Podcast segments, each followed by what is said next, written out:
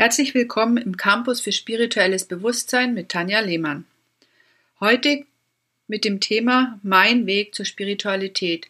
Ich möchte euch einfach mal erzählen, wie mein Weg war. Vielleicht motiviert es ja den einen oder anderen auch mal mit einer gewissen Neugier oder Unvoreingenommenheit sich diesem Thema zu nähern.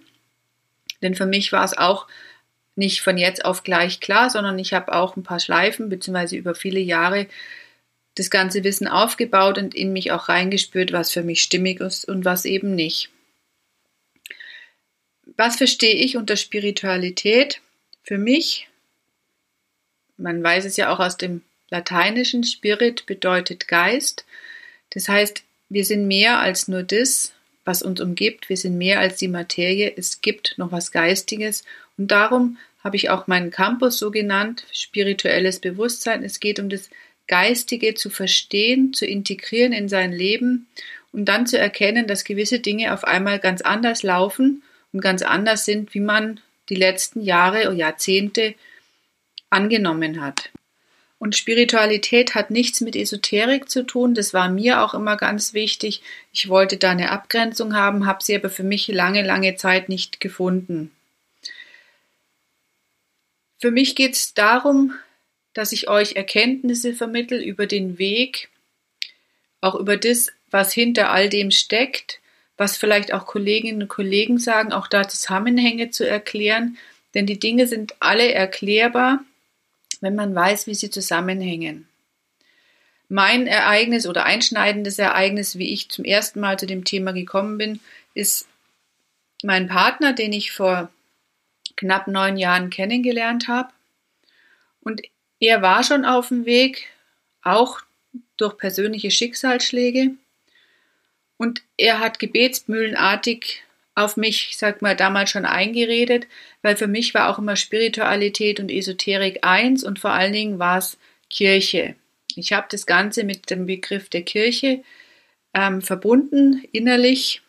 Und das war für mich eine große Herausforderung, das loszulassen und auch mich mal darauf einzulassen, dass es nichts mit der Kirche zu tun hat, aber es hat was mit dem Glauben zu tun. Und geglaubt habe ich, aber nicht im Sinne von der katholischen Kirche, weil ich war mal katholisch und habe da auch einige Sachen gemacht, aber ich stehe einfach nicht hinter dem, was die das was und wie die Kirche das heute umsetzt. Das war für mich nicht gangbar und deswegen habe ich mich innerlich gewehrt und war auch da die ersten Monate ziemlich verschlossen. Es war also eine große Herausforderung. Mein Partner liebt Herausforderungen und ja, heute gehen wir den Weg gemeinsam. Ich habe mich dann weiter dem Thema einfach angenähert, indem ich wissenschaftliche Bücher gelesen habe, vom Warnke, von Bröers, von Dürr, von Bruce Lipton. Das sind alles Autoren, die sind bodenständig, die sind Physiker, das sind Neurobiologen, das sind Epigenetiker und die Bücher kann man alle lesen, je nachdem, was einen anspricht.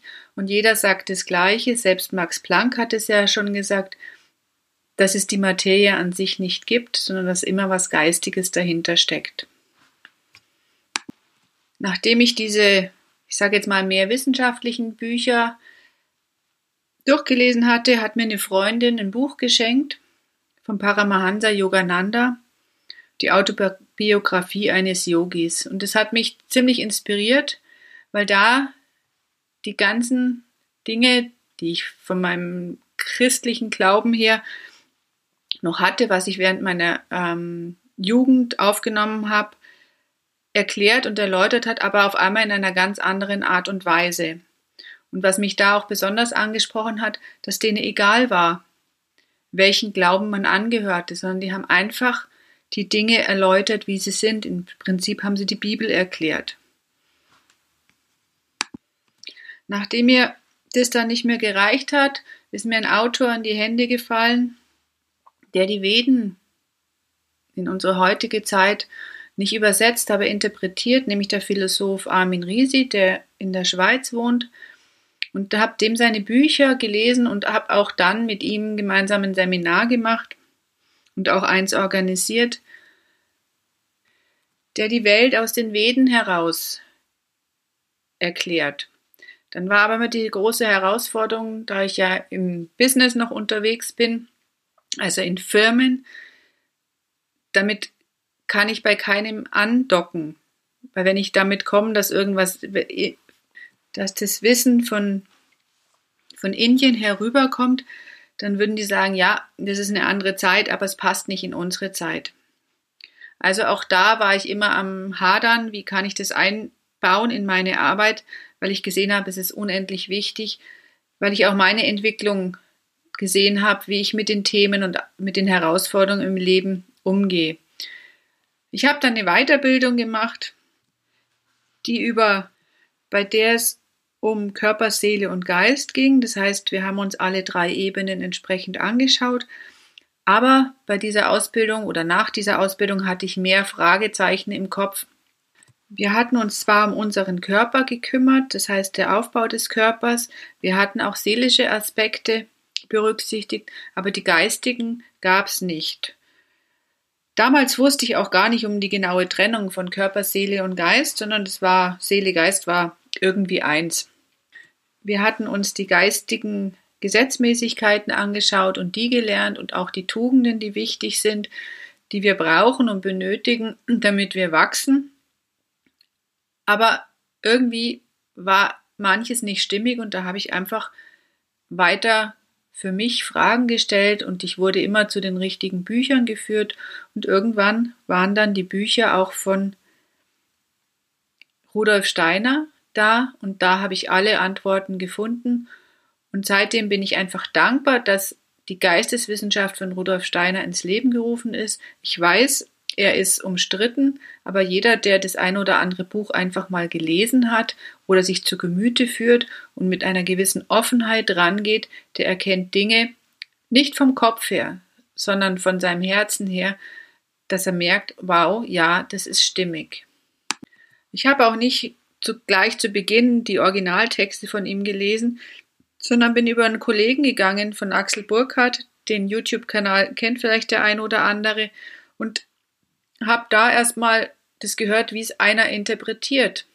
Dann habe ich Audiodateien gehört, dass, das einfach auch nebenbei ähm, was läuft, wenn man im Auto ist, aber ich habe gemerkt, okay, nebenbei im Auto geht nicht. Und dann habe ich mich aber dran gesetzt und habe einfach auch Bücher gelesen und studiert. Und jeder, der Rudolf Steiner kennt ein bisschen, der weiß auch, was das für eine Persönlichkeit ist, denn er hat ja die Waldorfpädagogik ja ins Leben gerufen und hat auch Demeter gegründet, wo wir gerade in Deutschland heute dankbar sein können, dass wir das haben, weil ansonsten sähe es mit unserer Ernährung wahrscheinlich noch ganz anders aus. Seit ich diese Bücher für mich entdeckt habe, und da gibt es unendlich viele, jeder, der da einfach mal reinguckt, kann für sich selber schauen, was es da gibt, weil er sehr, sehr viele Vorträge gehalten hat, vor über 100 Jahren oder vor 100 Jahren gelebt hat und die Dinge erzählt, die wir heute alle so dringend brauchen.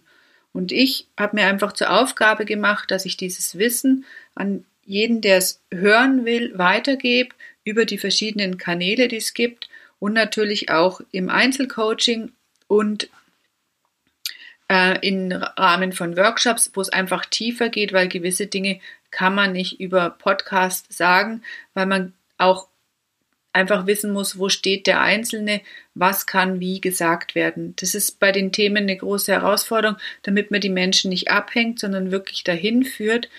Und es ist Seelennahrung, es ist weniger was für den Kopf. Auch ich, wenn ich mit dem Kopf rangehe, verstehe nichts. Wenn ich das dann auf mich wirken lasse, dann merke ich, wie Dinge entstehen und gedeihen und wachsen. Also ich wende das Wissen, alles, was ich bisher gelernt hat in meinem Leben, und da gehört ja einiges dazu, auch in meiner beruflichen Karriere, binde ich alles mit ein, ich bin auch nach wie vor in Firmen tätig, berate da, gerade auch in der Führungskräfteentwicklung. Natürlich wird das Wissen dahingehend nicht so tief gesagt, aber es wirkt ja einfach mit und es macht große Freude zu erkennen, wie sich Menschen verändern. Und jeder, der sich darauf einlässt und neugierig ist, der merkt nach und nach eine Veränderung an seiner Persönlichkeit, wie er einfach gestärkt hervorgeht. Ja, das war's von meiner Seite her. Jetzt wisst ihr ein bisschen meinen Weg, den Hintergrund. Da gäbe es noch viel zu erzählen, aber ich denke, für heute reicht es und alles andere dann vielleicht auch mal in einem persönlichen Gespräch. Eure Tanja Lehmann.